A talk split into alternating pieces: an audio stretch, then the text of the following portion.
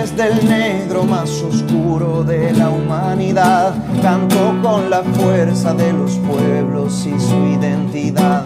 Canto desde el fuego de la lucha por la dignidad. Canto por la sangre de los ojos que nos sanarán. Canto para denunciar que el nunca más no era verdad. Canto por los muertos que se fueron y volverán. Canto sin sosiego porque nada los devolverá. Canto por Gustavo y por los días que ya no verá. Entre tanta noche. Hola, muy buenas tardes. Sean todos muy bienvenidos a un nuevo episodio de La Esquina del 6. Este podcast radial que estamos haciendo por este lado Jaime, por el otro lado Sebastián. ¿Cómo estáis, Seba? Hola Jaime y un saludo a toda la gente que nos escucha. Acá estamos otra semana más cumpliendo con nuestro, nuestro diagnóstico, nuestro análisis, nuestras conversaciones con respecto a todo lo que ha ocurrido con el COVID, la situación política y muchas cosas más que ocurren en la realidad chilena. ¿Qué usted va a decirle a la gente que está escuchando a través de Radio Extremo o a través de nuestros eh, lugares en la red, ¿cierto? Que son nuestros canales de YouTube y Spotify, no la medio de la esquina del 6, que ya estamos cumpliendo con nuestro capítulo número 20. Así que eso nos pone muy contentos por usted. Claro, edición número 20, ¿quién lo pensaría? Eh, semana tras semana ya hemos tomado cierta regularidad y 20 igual es un número importante, eh, cabalístico. Ah, no, pero eh, se afirma ya este, este programa, esta edición, hemos tenido a varias personas invitadas y eso ha sido bien importante como para analizar nuestro contexto más próximo, la comuna, la región y también darle algún, alguna información también a nivel nacional. Y ya estamos bien contentos de cumplir este con este entrega número 20 de la esquina del 6. Eh, hemos estado con bastantes personajes acá que nos han acompañado y que con los cuales hemos conversado, hemos sacado varias ideas y obviamente se las hemos entregado a ustedes. Así que súper contentos por eso, por, estar cumpliendo con, con un, o aportando en realidad con un granito de arena a la discusión pública.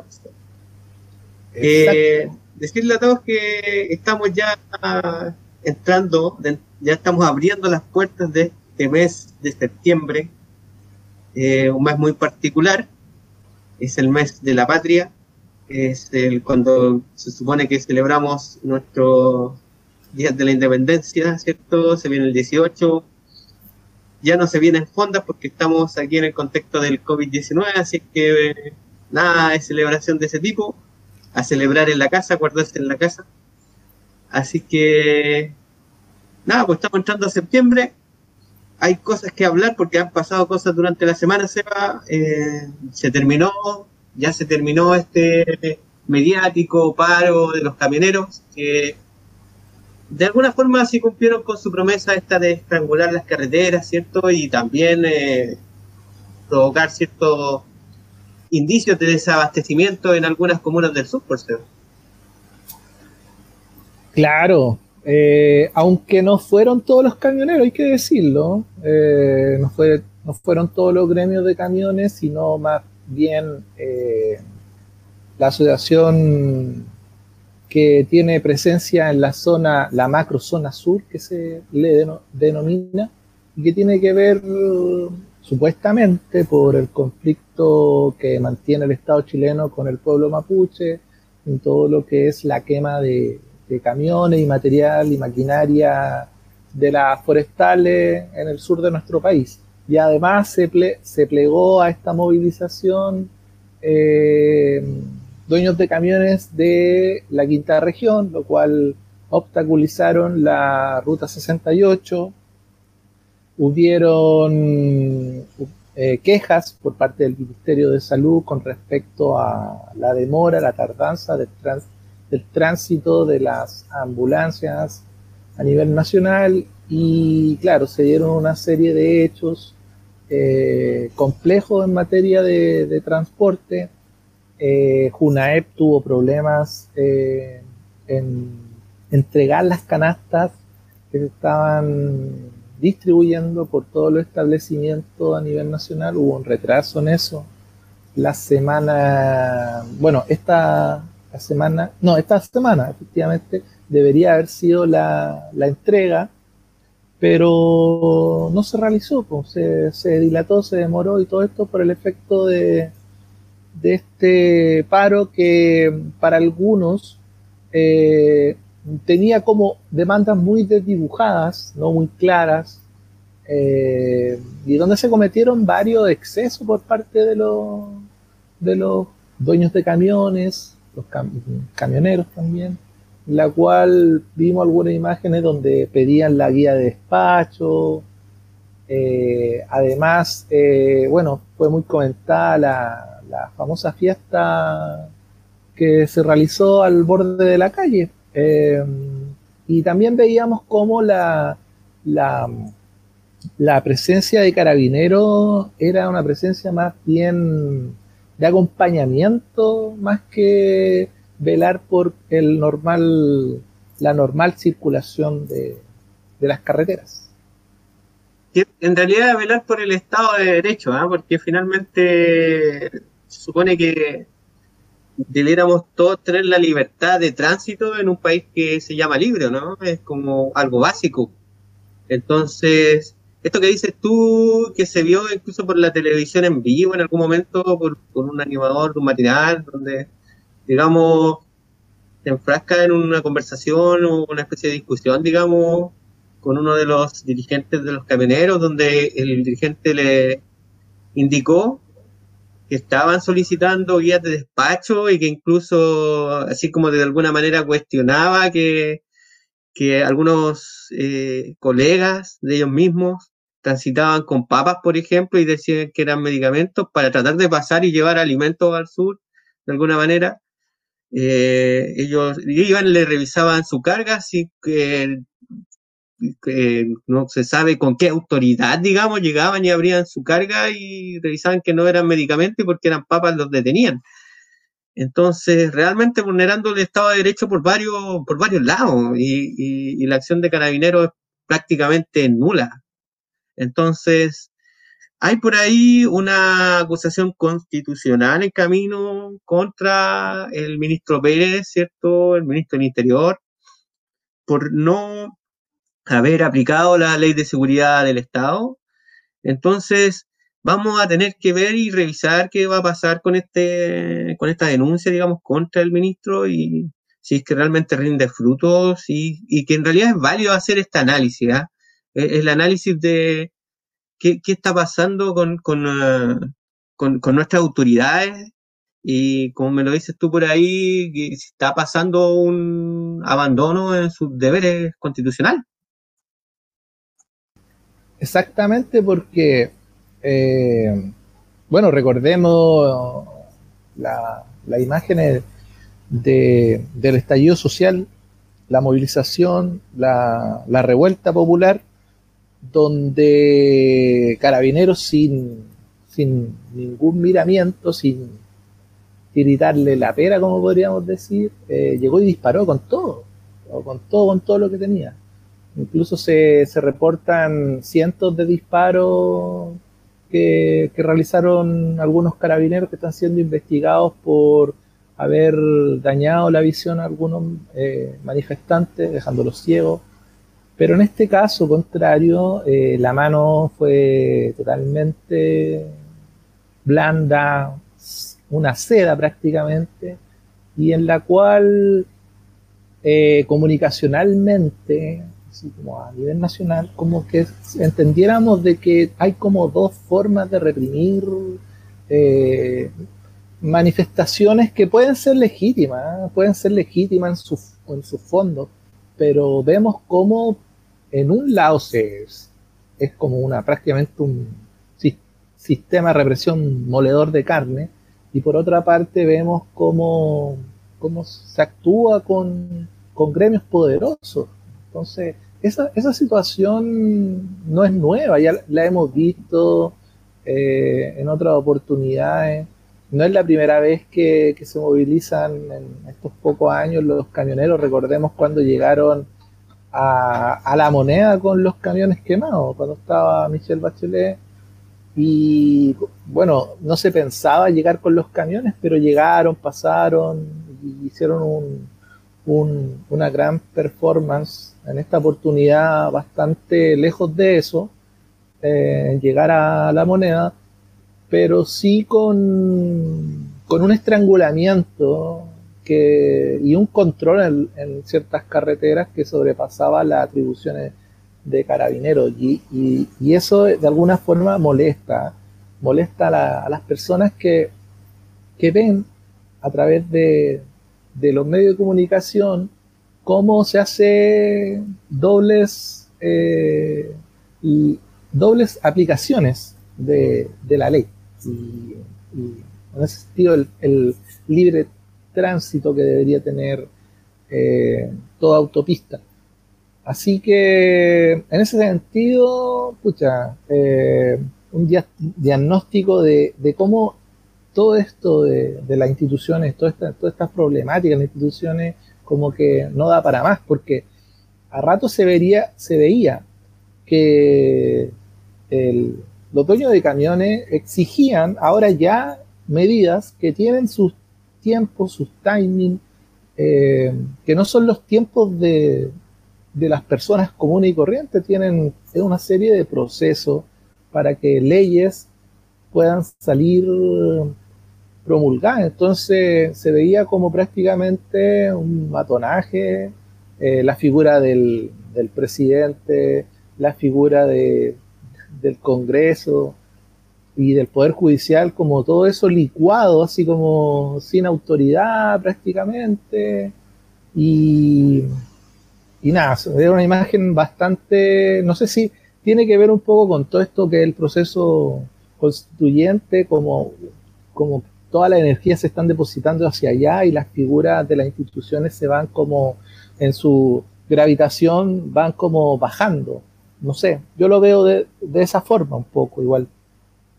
Un, fenómeno que igual, eh, claro, como tú dices, un fenómeno donde se ve como cierta liquefacción del, del, de los diferentes poderes.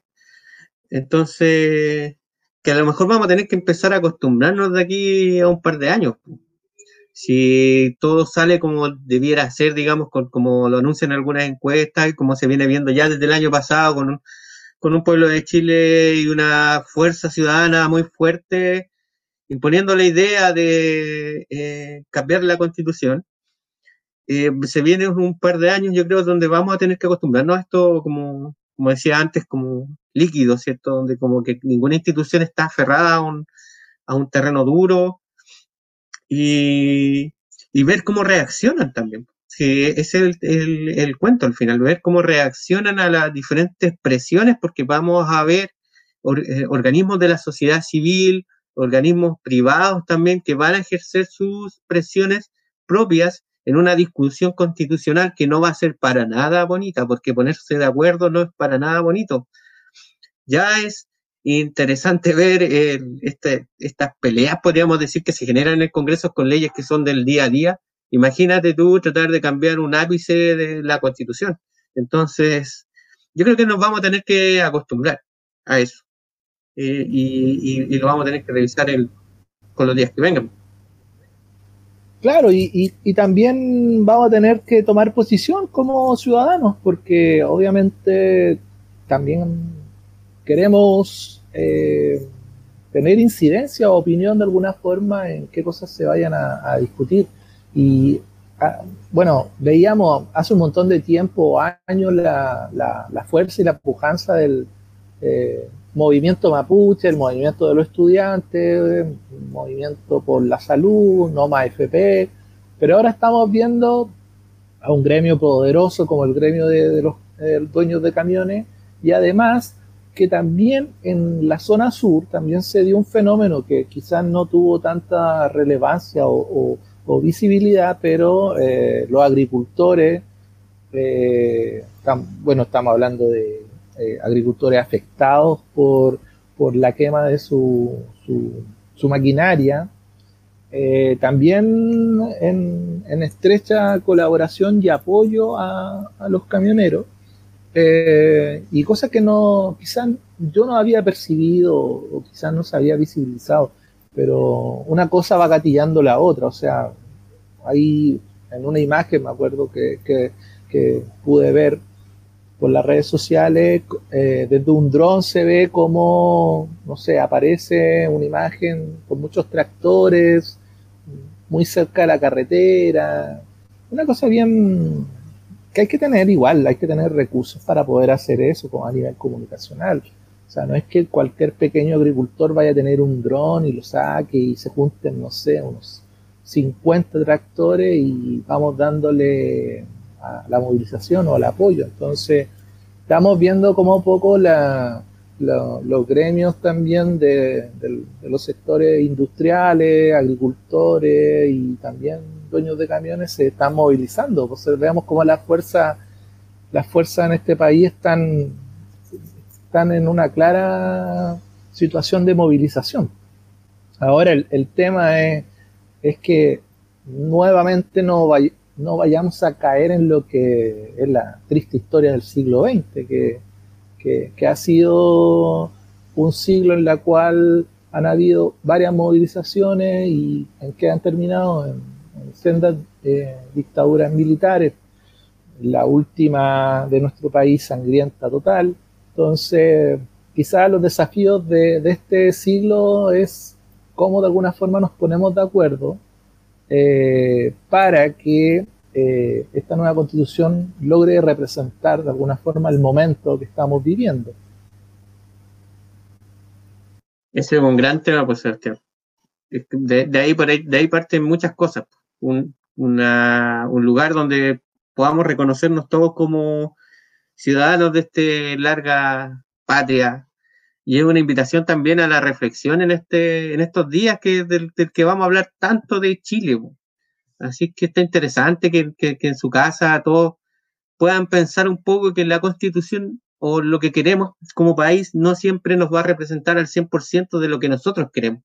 Hay que pensar en el vecino, hay que pensar en el que piensa diferente, hay que pensar en un país diferente y, con mira a futuro y como dices tú, a, un ciclo nuevo, porque estamos empezando un ciclo nuevo y empezar a verlo como eso, como una oportunidad de mejorar y una oportunidad de crecer como, país. José. Oye, eh, nos vamos a tener que ir a una pequeña pausa musical. A toda la gente que nos está escuchando por acá, por Radio Extremo, ¿cierto? 96.1 FM del Dial. Ellos nos pueden seguir a través de su Facebook Extremo Comunitario. Ya nosotros por nuestros canales de YouTube y Spotify, Nuevo Aurora Medios, La Esquina del 6. Vamos a una pausa musical y a la vuelta seguimos conversando.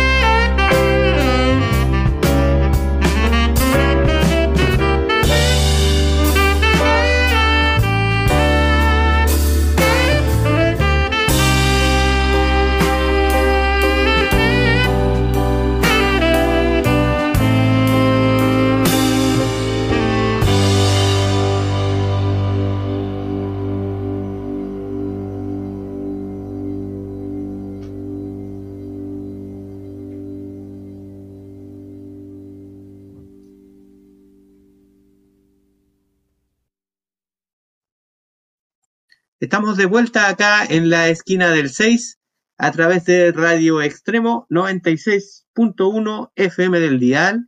Y por cierto que nos pueden estar escuchando en nuestros canales de YouTube y Spotify, Nueva Aurora Medios, la esquina del 6. Oye, Seba, eh, aprovechando un poquito de lo que estábamos hablando recientemente, de esto que es el plebiscito, hay que decir que ya estamos en tierra derecha, ya y como que ya pareciera que nada puede detenerlo y que de alguna manera vamos a llegar ahí sí o sí. A pesar de que ciertamente se va a empezar como a, polarizar un poco el país, podríamos decir, entre las dos opciones existentes y también los movimientos que ya se empiezan a notar. De hecho, ya conversábamos antes de empezar el programa que ya se está poblando un poco la Plaza Italia o ex Plaza Italia y ahora Plaza Dignidad, digamos, eh, con movimientos que ya están empezando a mostrar sus opciones. Eh, hoy día sábado también hubo una pequeña marcha por el rechazo en, Las Condes, donde fueron como a reclamarle un poco al alcalde Joaquín Lavín por qué estaba mutando tanto y ahora es un socialdemócrata. Oye, e, esa, esa declaración fue totalmente tapada un poco por la irrupción y aparición de Pablo Longueira, que, que lo teníamos eh, con una empresa dedicada a la extracción de árboles nativos, eh, con toda una huella ecológica y todo eso, y de repente de la nada aparece Pablo Longueira a, tapar o eclipsar estas declaraciones que fueron bien polémicas y causaron escosor en algunos sectores. Eh, de hecho, eso empujó a que Evelyn Matei anunciara su, su, candidatura. Y llama poderosamente la atención de que a nivel mediático, político, se esté hablando con tanta fuerza de, la UDI solamente, como que no, como que copara todo el, espectro eh, y, terminemos todo hablando de este partido de ultraderecha, hay que decirlo, pero que tiene una de sus figuras que eh, logra rankear muy bien en la en los rankings de, de candidato a, presidente en estas encuestas que que uno sabe de dónde aparecen, de dudosa procedencia, pero que lo mantienen como, como figura. Y, todo esto antes de, esta situación de, plebiscitos. Entonces, como que, como que todas las, todo lo que está ocurriendo eh, ahora, antes del plebiscito, eh, se está adelantando en demasía, porque todavía falta un mes y días para el plebiscito, pero ya estamos hablando de candidatos presidenciales. Longueira aparece para bloquear este, esta, esta definición de socialdemócrata de Lavín. Eh, aparece Evelyn Matei para bloquear también un poco a Kass. Entonces vemos una serie de movimientos que, que llaman, llaman la atención y también blindan un poco al presidente también porque su figura vuelve a quedar en un segundo tercer puesto. O sea, se habla poco de él también. Hace rato ya que se está hablando poco de, Sebastián Piñera. Eh, hay un, tema que, está bueno conversar también, que, es lo que tú adelantabas un poco de lo que el fenómeno que pasa con, con, con, Joaquín Lavín y la manera en que se ha llevado, digamos, la, la atención mediática.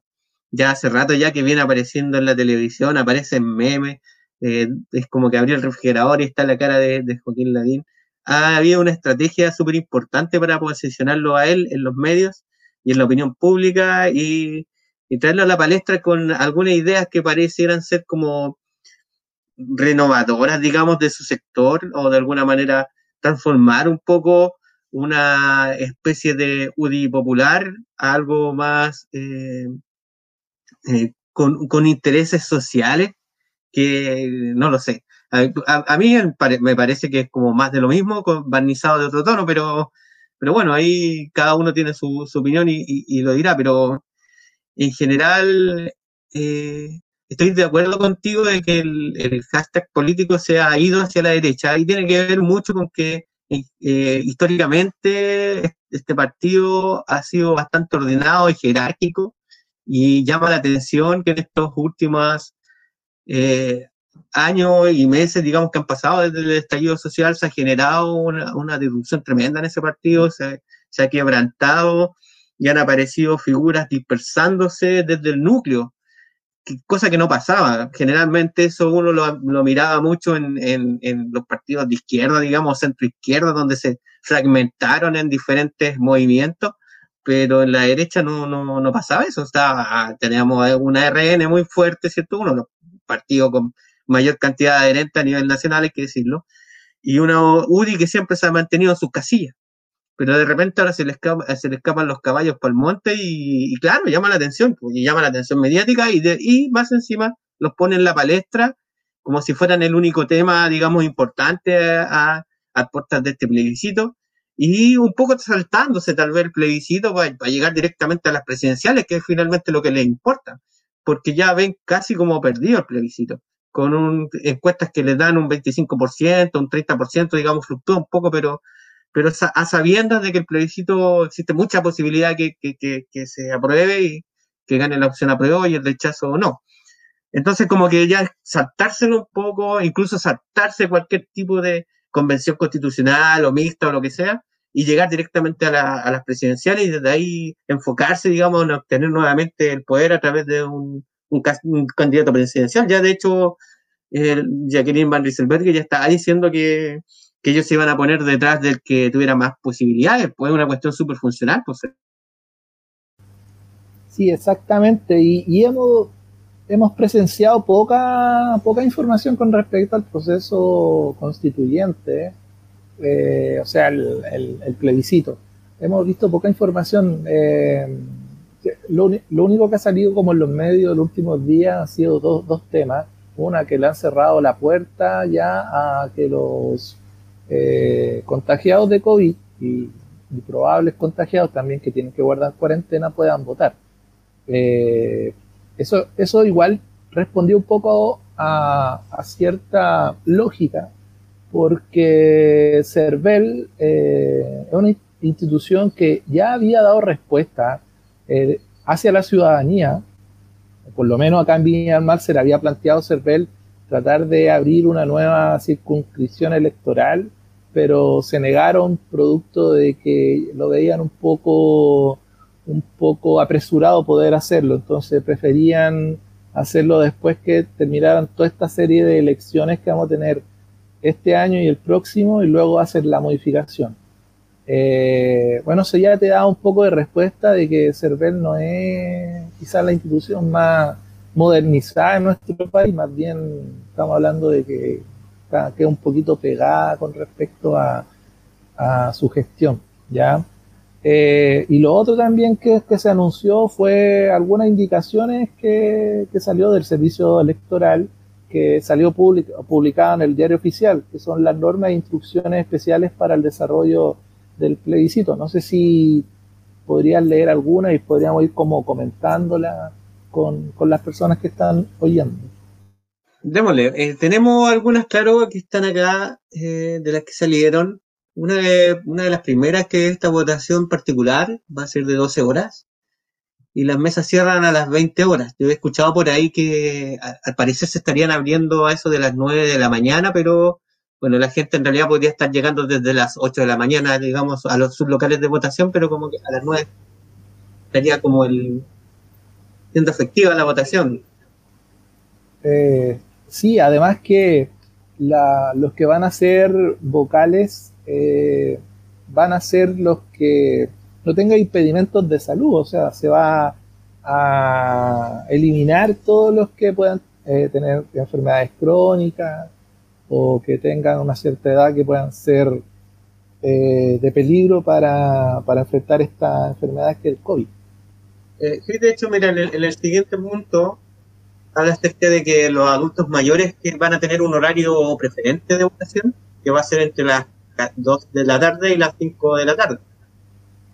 Es que eso también está interesante, ya ir preparando a, a nuestros adultos mayores porque generalmente, no sé si ustedes han percatado, pero generalmente los adultos mayores eran los primeros en votar en las elecciones anteriores, pues, presidenciales o de municipales, digamos, siempre eran los primeros en estar. Sí. La otro, el otro punto es que las mesas podrán funcionar con tres vocales de mesa. O sea, bastante menos de lo que es una elección normal. ¿eh? Así es, yo creo que también buscando el distanciamiento físico, la optimización de, las personas. Recordemos que todo, bueno, era todo una, algo que le llamaban los, periodistas, como todo un proceso muy republicano, el hecho de, ir a votar eh, cuando se hacen todas estas elecciones, diputado, presidente, como que se jactaban mucho de, lo bueno que era el, proceso. Y ahora estamos viendo que se está como, como eliminando eh, ciertas figuras que quizás no eran muy relevantes a la hora de, vivir este proceso. En realidad como hacerlo un poco más eficiente tal vez. Aparte que, ya no tienes tantas opciones que revisar en una papeleta, como la hubo una de las últimas elecciones que hubo, ¿cierto? Que tenía ahí una infinidad de opciones que revisar en la papeleta. Bueno, los que tenían claro su opción llegaban y la buscaban, digamos, y la tiqueaban, pero pasártela a eso un vocal para que revisara cuál fue la opción que marcaste, de repente, obvio, te demoraba más tiempo. Tal vez se necesitaba más tiempo para revisar, ¿no? Oye, y lo otro también que hay que como señalar también como a las personas que nos escuchan de que en otros países también está la opción de votar por correo y está el voto electrónico. O sea, nuestro país está atrasadísimo con respecto a, eso, a esos procesos más modernos, más, más, opciones para poder ejercer el, voto. Y bueno, hasta hace pocos años atrás los chilenos al exterior no podían hacerlo. O sea, una cuestión que poco a poco ha ido como avanzando, pero notamos que igual falta mucha más... Eh, mayores cambios con respecto a, los a los procesos eleccionarios en nuestro país. Es que en realidad los procesos eleccionarios y, en realidad como toda la institucionalidad alrededor de los procesos eleccionarios están bastante análogas, bastante análogas. Así como comentabas tú, en Estados Unidos, por ejemplo, dan casi como un mes para votar por correo, entonces, no sé, llega a ser como ridículo un poco revisar eso y, yo creo que tiene que ver como con un temor a, los posibles fraudes que se puedan producir por Internet, pero siendo que existen tecnologías súper avanzadas en cuanto a la encriptación de información y que le podría brindar bastante seguridad, digamos, al proceso. Oye, otro punto tiene que ver con que las personas mayores de 60 años podrán excusarse de la labor de ser vocal.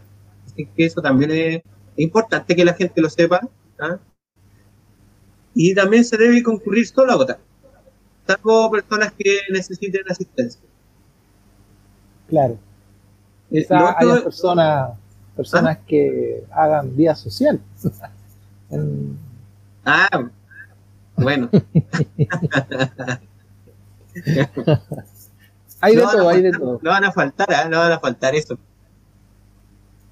Eh, también otro que dice que deberá haber máximo un apoderado por cada opción plebiscitada eso también te reduce bastante la gente que pueda estar en el, en el entorno, digamos, del lugar de votar. Y lo otro que es súper importante, y esto representa un poco, llega a la risa, pero representa un poco lo análoga de nuestra forma de votar, que se nos va a solicitar que todos llevemos un lápiz pasta azul. Así que, ¿viste a ser millonario otra Así es. Vamos a tener que llevar todo nuestro lápiz azul. No, no se puede pasar ni nada. O sea, con tu lápiz azul vas a firmar el libro, ¿cierto? De acta de que votaste, con tu carnet, por supuesto. Luego vas a votar, eh, digamos, entregas tu voto y tu lápiz azul va para la casa. Nadie más lo puede usar. Claro, y, si es que no llevas algún lápiz azul, eh, allá mismo te van a facilitar uno, pero obviamente no lo puedes devolver. Y lo otro también es que no van a ver estos como especie de, de, tela protectora para que no se pueda ver eh, hacia la urna al interior.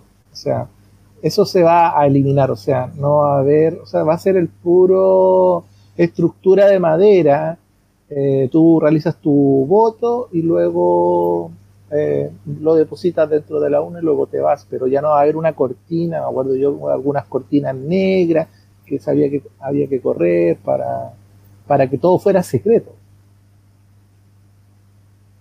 Sí, oye Seba, también decir que con esto de, de que el gobierno, digamos, fijó de que cortó el que, digamos, porque era un tema que había estado circulando hace rato, de que definitivamente los pacientes con COVID no iban a poder ejercer su voto.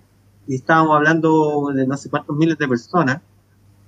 Pero durante estos días aparecieron algunos diputados, como Girardi, por ejemplo, del Partido del PPD, perdón, eh, que, tirando un proyecto de ley para que realmente la gente pudiera votar. Entonces, eso vamos a tener que ponerle atención durante estas semanas, porque va a ser un tema a tratar, porque yo creo que igual, no porque esté enfermo, digamos, va a perder tu, derecho como ciudadano de emitir tu voto. Claro, o sea, eh, bueno, la, la, o sea, nunca se ha considerado los lo enfermos hospitalizados en, sufragar. Nunca ha existido esta, esa preocupación. Eh, producto del, de la pandemia y de este virus se ha hecho como más visible el, hecho de que quizás sería bueno que pudieran votar los enfermos de, de COVID. Pero... Ahora, ahora, Sebastián, el comentario lo hago entendiendo de que existen metodologías de hacerlo sin asistir, digamos, propiamente a la urna. De repente legislar una votación especial para ello a través de Internet. Claro, pero, pero Mira, entendiendo la respuesta que ha dado Cervel, yo lo veo bien poco probable de que pueda, pueda ponerse a, tono en ese sentido. O sea, mm, sería interesante que, se diera la discusión para más adelante hacer reformas interesantes en Cervel como para considerar los votos para las personas enfermas, pero a 50 días o a, no sé, menos de un mes quizás sea poco viable, capaz que sea un, un chascarro y también pues, pueda hacer, pueda abrir la puerta para que el proceso sea, sea cuestionado también, que también es, una, es un peligro. Sí existen esas posibilidades, pero también yo entiendo que hay, existen maneras de hacerlo con las tecnologías que tenemos ahora eh, para hacerlo seguro también. O sea, yo creo que también falta un poco de voluntad política porque llevamos meses, meses. Este plebiscito se corrió, estamos ya prácticamente cumplir un año desde el famoso estallido social, digamos, este movimiento revuelta social. Y chuta, a nadie se le ocurrió pensar en los que tenían COVID. Yo creo que sí se le ocurrió, pero faltó voluntad política para haber legislado antes del que llegáramos a esta oportunidad. Eh, cómo le van a hacer para votar, entendiendo que hay personas que son asintomáticas, por ejemplo, no tienen ningún impedimento de caminar hasta una, un, local de votación y ejercer su voto. Simplemente no van a ir porque son asintomáticos, por decir algo, ¿me entiendes? Entonces, pero se van a quedar con las ganas de votar. Entonces, era algo que había tiempo para analizar. Claro, y lo otro también que, que también falta todo lo que pueda pasar con el 18 de septiembre, o sea, eh, también se, por parte del Ministerio de Salud también se han mandado indicaciones para cómo poder eh, realizar estas celebraciones de, fiestas patrias eh, y en la cual también se considera de que se puedan hacer reuniones familiares. Entonces, también está todo como en veremos, porque si uno se pone a analizar, eh, estamos en esta fecha importante de celebración, pero un mes después tenemos la, la, elección, o sea, tenemos este plebiscito, perdón, y todo lo que todo lo que la autoridad puede hacer como para revertir ciertas situaciones, eh, no sé si se están adoptando las mejores medidas. Así es. Oye, Seba, vamos a, conversar un poquito también acerca del, de cómo estamos con, en relación a la pandemia, que no lo hemos conversado mucho en estos últimos programas. Es que le vamos a dar unos minutitos a eso, pero por ahora nos vamos a ir a una pausa musical. Recordarle a nuestros amigos que están en sintonía de la radio comunitaria de Extremo 96.1 FM del dial y del programa podcast radial, digamos, La Esquina del 6. Vamos a, a una pausa musical y luego seguimos conversando.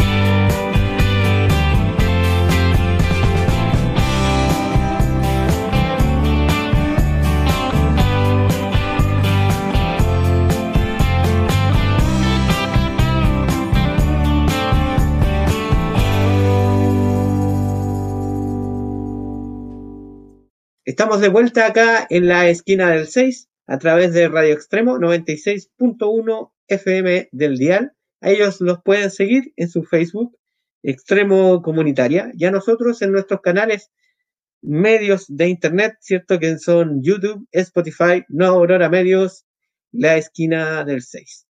Oye, Seba, eh, no hemos conversado mucho en estos últimos programas acerca de cómo vamos, cómo vamos con respecto a esta pandemia del COVID-19 que todavía no está pegando fuerte. Un poquito tú estás conversando acerca de lo que se viene ahora para el 18 de septiembre y estamos ya inmersos en este plan paso a paso del gobierno. Tenemos algunas eh, comunas en la región metropolitana y algunas en, en, lo largo del país que están en proceso ya de preparación, digamos, a un desconfinamiento que está a punto de ser así, digamos. Y en la quinta región, al final, como que los números se han estado manteniendo. ¿eh?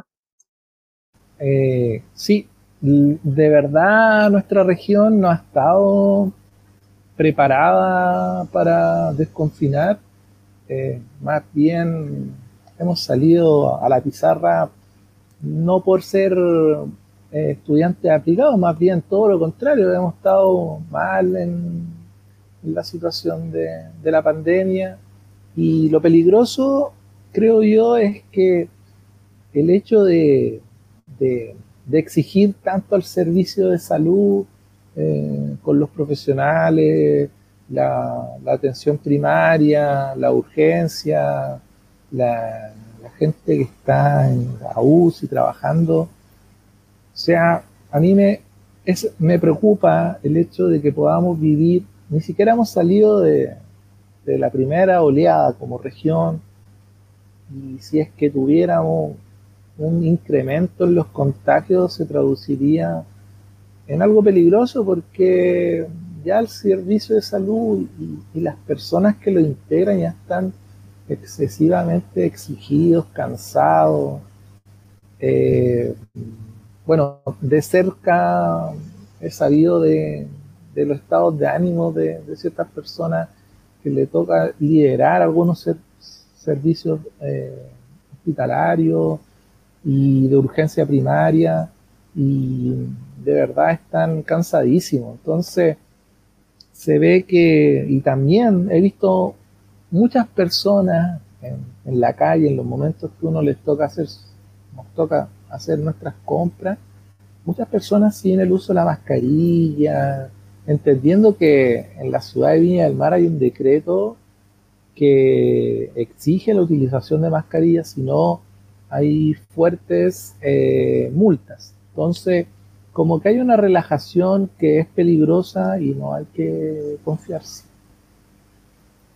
De hecho, por acá estoy viendo una, infografía de los casos eh, activos en la región, eh, casos confirmados, digamos, ya, ya en la región tenemos más de 23.000 casos confirmados, estamos sobre los 2.000 casos activos ahora, en, estos, en, estos, en estos minutos, en, estos días, digamos, acá en la región, eh, donde la mayor concentración sigue siendo Viña del Mar y Valparaíso, pero por atrás lo siguen eh, fuertemente lo que es San Antonio, Quilpué, Quillota, Villa Alemana, La Calera, las zonas del interior, y con una curva que sigue ascendiendo, que no, ni siquiera se compara un poco a lo que ha sido la realidad país, digamos, donde se ha tratado de mostrar una especie de mejoría continua meseta que luego empezó a descender.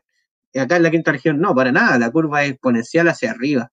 Entonces, es preocupante justamente porque se viene ahora este 18 de septiembre donde se, digamos que se relajaron un poco, un poco algunas medidas, como estos permisos que se van a otorgar para que eh, las familias puedan reunirse, digamos, por un, con un límite de horario, digamos, y de cantidad de gente, pero que eso también podría traer consigo una fuerte, un fuerte factor de transmisión del virus y con sus posibles consecuencias.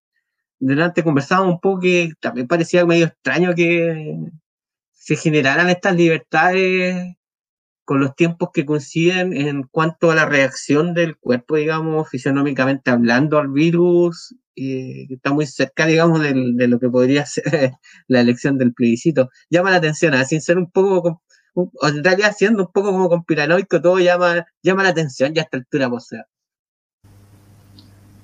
Uf, ¿qué quieres que te diga, No sé, han, sucedido tantas cosas, eh, tantos desaciertos. Eh, esta apertura de alguna forma que, vimos a través de los, de los, medios de comunicación se conecta mucho con, con el retiro del 10% de las personas que realizaron. Entonces, no, o sea, pareciera como que todo esto está más, más más ordenado hacia el lado o el ámbito económico que, las medidas hacia la salud.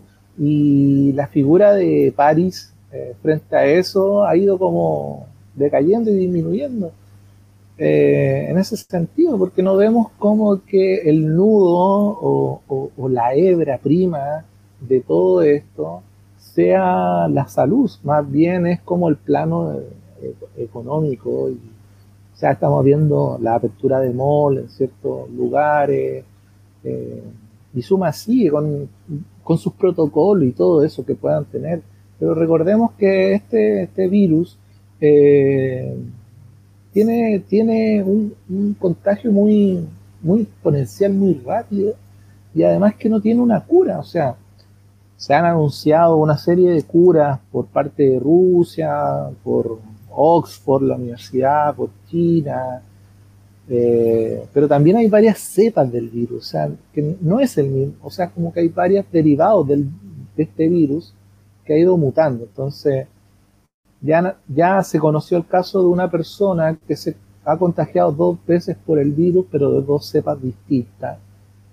Y la producción de una vacuna a escala mundial, estamos hablando de una cantidad impresionante de vacunas, todavía está muy, muy lejano. Entonces, todas las medidas que podamos tener para controlar eh, nuestra eh, presencia física, tanto en las calles, el distanciamiento, el lavado de manos, las mascarillas, es la única forma hasta ahora conocido que puede retrasar eh, este virus. No porque le digamos que se vaya del país, el virus se va a ir, o sea, eso no va a ocurrir. Eh, o que se ponga bueno tampoco, o sea, eh, no va por ahí el asunto. Oye, eso que decías tú de París y un poco con su pérdida de poder, eh, me detengo un poco en ese tema porque ahora pasó una talla, vamos a decirlo bien interesante, porque justamente vimos ahora el día viernes pasado, ayer, bueno, nosotros decir que nosotros grabamos día sábado, pero el programa se transmite los domingos, pero bueno, para mí fue ayer, día viernes, el, tema de que finalmente en la comuna de Providencia y Las Condes abrieron algunos restaurantes sacando las mesas para afuera y salió, saltaron al tiro algunos personajes del colegio médico indicando, e incluso el mismo París, indicando que eso no estaba en el acuerdo que habían tomado de estos pasos de, eh, digamos, de preparación de liberación de la, de, la, de la, cuarentena. Y fue como una salida de madre, digamos, de los, de los alcaldes de permitir esto. Entonces, conversa un poco con lo que tú decís, pues se va de como esta pérdida, digamos, de poder del, del ministro en, en, en, la toma de, de, decisiones que tienen que, que chocan un poco con el factor económico. Eh, factor económico que digamos que uno no no es que esté en contra de que se reactive, porque necesitamos que se reactive la economía, es urgente, digamos, pero hay que ir haciéndolo metodológicamente, eh, estructuradamente, de tal manera de evitar que nos pase un poco lo que pasó en el verano español, que ahora se está sufriendo por un rebrote y del que ya se está hablando ya en los medios como rebrote y que está causando grandes pérdidas nuevamente a los españoles. Claro, y, y, los ejemplos de los casos exitosos de manejo de esta pandemia, bueno, lo ha, por todos lados ha salido difundido lo que ha hecho Corea del Sur, eh, entendiendo que también han vivido una serie de, virus eh, en, en, la década, en la década del 2000 que ha hecho que adopten medidas muy rápidamente cuando se presenta un nuevo virus y, y puedan eh, sopesar o sobreponerse muy rápidamente. Lo mismo que Nueva Zelanda, también ha sido bastante destacado con una poquita cantidad de, personas contagiadas, adoptan medidas muy extremas de paralizarlo todo, todo. Y una de las claves también es el hecho de, esta trazabilidad que, que, se comenta mucho, que es el seguimiento de los, de los casos activos y los casos probables también eh, en los entornos de las personas que dan positivo con COVID. Eh, eso no, no, se ha podido solucionar en nuestro país, no, no, no ha logrado eh, cumplirse. Los alcaldes manifiestan ciertas complicaciones para poder desarrollarlo. Me imagino que puede ser de índole económico, de infraestructura, vaya a saber uno, pero no, no hemos podido llegar a, a ese nivel. Eh, y también hay un caso bien interesante de un país que no se ha comentado para nada. Eh, los medios de comunicaciones no, no le han tomado ninguna importancia a la estrategia que tuvo el, pueblo de Vietnam, o sea, el país Vietnam, eh, llegó a tener algunos casos de COVID, pero no registró ningún muerto por COVID. O sea, esa es una de las, creo que para dentro de lo que yo sé, ha sido el caso más exitoso para enfrentar el COVID, o sea, eh, estando pegadísimo a China, eh, tener algunos casos activos, estamos hablando en febrero, marzo, lograron parar la expansión y no tener ningún caso de muerto producto de este virus que ha, se ha expandido notablemente en Occidente. Sí, bueno, ese es un caso que vamos a tener que analizar, Sebastián, porque igual hay un régimen político bastante especial en, Vietnam, eh, sin descartar que obviamente eh, pueden haberse tomado medidas muy efectivas, siendo que Vietnam, como dices tú, limita con China y también como le pasó a Corea del Sur en su momento, que fueron víctimas del SARS. Y a, raíz de eso, implicó que sus políticas eh, relacionadas a la salubridad pública mejoraran mucho en términos de frenar una pandemia. Ya tenían la experiencia del SARS, entonces estaban como, digamos, de alguna manera más preparados, que lo que le pasó a Occidente con países como Italia por ejemplo, por dar un ejemplo, que, que no estaban preparados para una, una, pandemia de este tipo. De hecho, también, tampoco se ha mirado mucho lo que está pasando en los países africanos, que también habría que revisar qué es lo que está pasando ahí.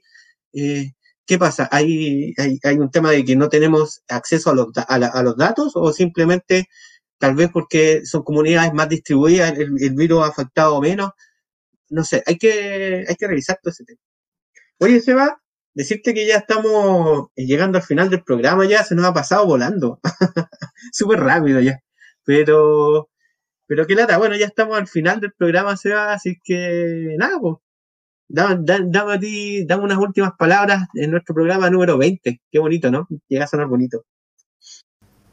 Eh, bueno, para cerrar, bueno, eh, ya estamos entrando bueno, ya entramos en el mes de septiembre. Eh, han habido algunas movilizaciones en la Plaza de la Dignidad. Eh, hoy día también hubo una manifestación por el rechazo. Eh, el próximo viernes es 11 de septiembre.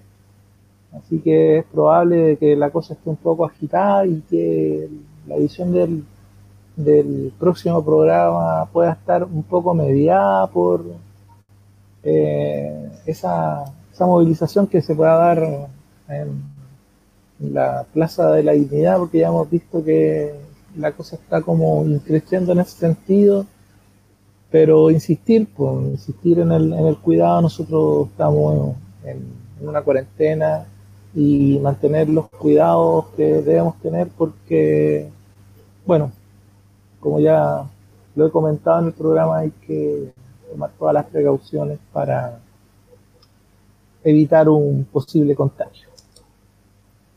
Exacto. Oye, yo quiero hacer un llamado para acá, para la gente de Villa Alemana, porque ya la municipalidad, a través de sus redes sociales, habló acerca de que vamos a empezar un, un programa para hacer el estudio del nuevo plan regulador de Villa Alemana, donde vamos a tener como seis meses donde diferentes eh, organizaciones sociales o incluso tú como persona común y natural vas a poder dar tu opinión acerca del plan regulador, así que le digo a la gente de Alemana, bien atentos a eso, sobre todo por la fuerte expansión que han tenido las constructoras, digamos, en el, por ejemplo, en el sector norte de, de Villa Alemana, hacia los cerros, que han habido movimientos acá tratando de salvar un poco lo poco verde que va quedando acá en el, área.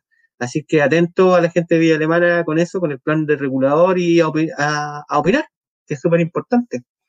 Y a, cuidarse porque ya estamos en septiembre, nadie lo va a hacer por nosotros, tiene que partir por uno, usar siempre la mascarilla, alcohol gel, lavarse las manitos y a cuidarse a todo. Eh, por mi parte, Seba, les digo adiós a todos y nos vamos a estar viendo o escuchando oyendo en una nueva edición de la esquina del 6, aquí a través de la radio extremo 96.1 FM del dial y de nuestros canales en internet que son YouTube y Spotify.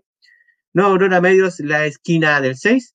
Y si quieren, pueden escribirnos a nuestro correo electrónico, la esquina del 6, todo juntito con letra, arroba gmail.com. Chao Seba, nos vemos la próxima semana. Chao Jaime, nos vemos. Chao, chao.